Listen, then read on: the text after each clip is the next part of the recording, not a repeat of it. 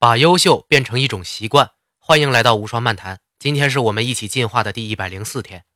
很抱歉，我今天的嗓音还是有点沙哑，请求你的原谅哈。CEO 这个词呢，我想大多数人都不陌生。虽然这是个由英文字母组成的缩略词啊，但是呢，和 NBA 一样，中国人啊都知道它是啥意思。可是对于 CEO 的意义，就没有那么多人了解了。CEO 的中文翻译啊，叫做首席执行官。指一个公司所有员工的最高领导人，哎，但是你要注意，这个 CEO 可不是老板的意思啊。我以前的节目里有说过，公司真正的老板啊是股东们，只不过呢，在创业公司里，创始人既是最大的股东，同时也担任 CEO 这个职务。说白了，CEO 也是个打工仔，只不过在所有的打工仔里面地位最高，钱拿的最多。哎，你也许发现了这里边的门道啊，能成为 CEO 的人靠的。可不是金钱资本，他只能靠办事能力担任这个位置。您可能会说呀，那这些人就像昨天我说的那个斯坦福商学院招收的学生一样，那都是凤毛麟角啊！我肯定没有这个能力的呀。你今天说这些对我有用吗？有用，非常有用。如果你真的能理解我今天所讲的内容，并且随之改变一些自己的思维和习惯，也许。就在你听过这期节目之后的几十年，甚至是几年内，你就能成为一家公司的 CEO。下面咱们来说说成为 CEO 都有什么条件。首先呢，学历和成功经验啊，不是最重要的因素。美国的几家调研机构做了一个研究，研究对象呢是现在美国的一万七千多名公司的高管，其中包括两千多名 CEO。结果表示呢，这里面有百分之八的 CEO 没有高等学历，就是没上过大学；百分之四十五的 CEO 在公司事务上犯过重大的错误。哎，这些数字要是搁到咱们中国企业家身上会放得更大。毕竟嘛，上个年代有过本科学历的老板没有几个，而且犯过错的呢也不少。所以说呀，CEO 并不一定是所谓的天之骄子，他们也是会犯错的普通人。只是经过一系列的锤炼和运气，才走到了这一步。你们之间的差距啊，没有想象的那么大。当然了，如果你的成功经验很多，那么你会更容易一点被老板选中成为 CEO。那优秀的 CEO 应该具备什么能力呢？第一，你要会讲故事。作为一个管理者，首先你必须要会讲故事。这个可不是说照着念故事书的那种声情并茂的朗诵啊，而是说你能让别人明白你要做什么，你为什么而做，别人为什么应该帮助你完成它，完成了之后每个人会有什么变化。哎，这个讲故事的方式有很多种，你可以用口述，也可以用文字写出来，也可以做成 PPT 展示给别人，或者你直接拿出了一个产品让别人用一下去感受。那讲故事给谁听呢？给你的老板，给你的同事，给你的客户。你需要先向你的老板讲故事，告诉他你为了公司做了什么功劳，有什么成绩，让老板信任你，并且愿意拿出更多的资源来支持你的决定。这叫向上沟通。哎，不要以为你天天辛苦劳作，花在工作上的时间比谁都多，老板就会认为你值得信任。股东们啊，尤其是董事会成员。是只看重公司业绩的，至于你怎么做到的，他们可能压根就不会去看。所以很多公司的 CEO 啊都是 PPT 高手，因为他们要不断的给董事会展示公司的业绩，还有自己的功劳，才能保住饭碗。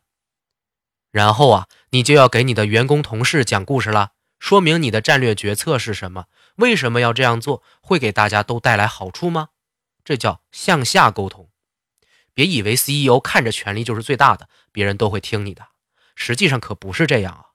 你在公司里发出一个声明和决策，可能大家表面上都服从你，但是如果大家不真正的认可你和你的决定，是不会用心做事的。部门之间的勾心斗角加上利益冲突，CEO 的正确决策也很可能因为同事的不配合而无法达成啊！背锅却只能自己来，所以。你必须要能说服同事们都相信你这个决定就是正确的，你这个人也是可靠的、值得信任的，你才算是个优秀的 CEO。当然，你不需要让所有同事都喜欢你。和事佬啊，往往做不出好的业绩。可能 CEO 是一个脾气很坏的人，或者人品不够好的人。但是只要大家在你的决定上都服你，这个事儿上你是最可靠的人，就算讨厌你这个人，他们这时候也会考虑。哎，没办法，这个事儿他最懂，尽管讨厌他，也只能按他说的办。所以，优秀的 CEO 不一定会讨好别人，但一定能镇得住别人，就像乔布斯那样。对你的客户，这个啊就不用多做解释了。很多的时候啊，往往就是因为 CEO 会讲故事，直接就能决定公司的生死存亡，这叫向外沟通。商业社会也脱离不开人与人之间的关系。你能赋予你的产品一个好的故事，你的客户就会相信你，愿意让你获得利益和成功。还有一个能力叫做快速决策，这个能力啊，千万不要理解成为正确决策。有的时候啊，CEO 根本不知道哪个选择是对的。快速决策就是宁可选错了，也不能不选。你不做决策导致公司失败，要比你做了一个错误的决策更容易被指责。当然了，如果你一直都能快速而且正确的决策是最好的了。但是毕竟不是所有人都是神仙，可以预测未来嘛。当遇到两难选择的时候，快速决策能力就是优秀的 CEO 和差劲的 CEO 之间显著的区别。别小看这个决策能力啊！CEO 要做一个决定，那可是背负着巨大的压力的，不像我们平常生活当中那样，一天可以拍好几次脑门，想到什么是什么。CEO 啊，是要对整个公司的员工和董事会负责的，可能因为你这一个差错，公司就会彻底玩完。这种压力才是导致 CEO 不敢快速决策的原因。哎，我说到这儿，突然想起来，阿里巴巴的 CEO 张勇。就说过类似的观点，他说自己刚当上阿里巴巴集团 CEO 的时候啊，每天都要愁死了。本来自己呢是个管财务的 CFO，只管向上面建议就可以了。现在啊，变成什么事都要自己来做决定，这个压力都能把人逼疯了。然后他又说呀，慢慢的他就知道了，即便你做错了一两个决策，也比做不出决策要好，因为下面的人都在等着你一声令下，给他们吃一颗定心丸。你下了决定。大家就可以开始干起来，出了问题，大家还能一起想办法去解决。但是如果你一直不做决定，或者决定出来的晚了，那大家根本都不知道做什么，怎么去做，你就真的摊上大事儿了。关于企业的 CEO，今天我就说这么多了。呃，你听完可能还是一头雾水，这些怎么能让我当上 CEO 呢？我平时又没有讲故事和做决策的机会啊。但是在我看来，所有的 CEO 之所以能当上 CEO，就是因为在这之前他们就已经具备这种能力了，所以才会被放到这个位置上。就好比你看那些出名的大作家，人家写的那叫一个好啊！那你也许也喜欢写作，但是你会犹豫：哎呀，我写的比他们差远了，肯定当不上作家，算了，不写了。哎，一旦你这样想，你就真的不行了。大作家也都是经过写的不好到写的不错，再到被这么多人认可的经历的。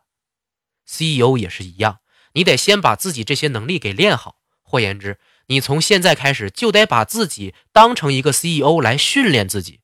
无论是讲故事的能力，还是快速决策能力，你随时随地都能拿来练习，因为你就是自己这个个体的 CEO 啊。你的一生同样也是需要自己来管理的呀。哎，我一直宣扬的优秀和进化，就是在告诉你，咱们必须通过管理自己这一步，才能去管理别人。当你站在一个管理者的角度，而不是执行者的角度去看待你自己的时候，你就能发现，你真的有很多进步的空间和必要啊。所谓的 CEO 必备能力，其实不也是每一个优秀的人必备的能力吗？我们呢？每天都在不停的讲故事，你在公司工作是给老板和客户讲故事，你在家里做家务就是给家人讲故事，你在约会地点准备惊喜就是给恋人讲故事。现在的你能讲好这些故事吗？当遇到困难需要做出决断的时候，你能不能成为别人的依靠，哪怕就是为了自己的前途吧，来快速的做出一个决策，并且让别人也能相信你，帮助你解决这个困难呢？如果你都能做到，那么恭喜你，你已经是管理人生的 CEO 了。过不了多久，你也有能力成为管理某家公司的 CEO。如果你现在还不能，那么我希望你能和我一起不断的去追求进化，把优秀变成自己的习惯，把上述的能力练习出来，朝 CEO 的方向去挑战。今天的内容就到这里，我们明天再见。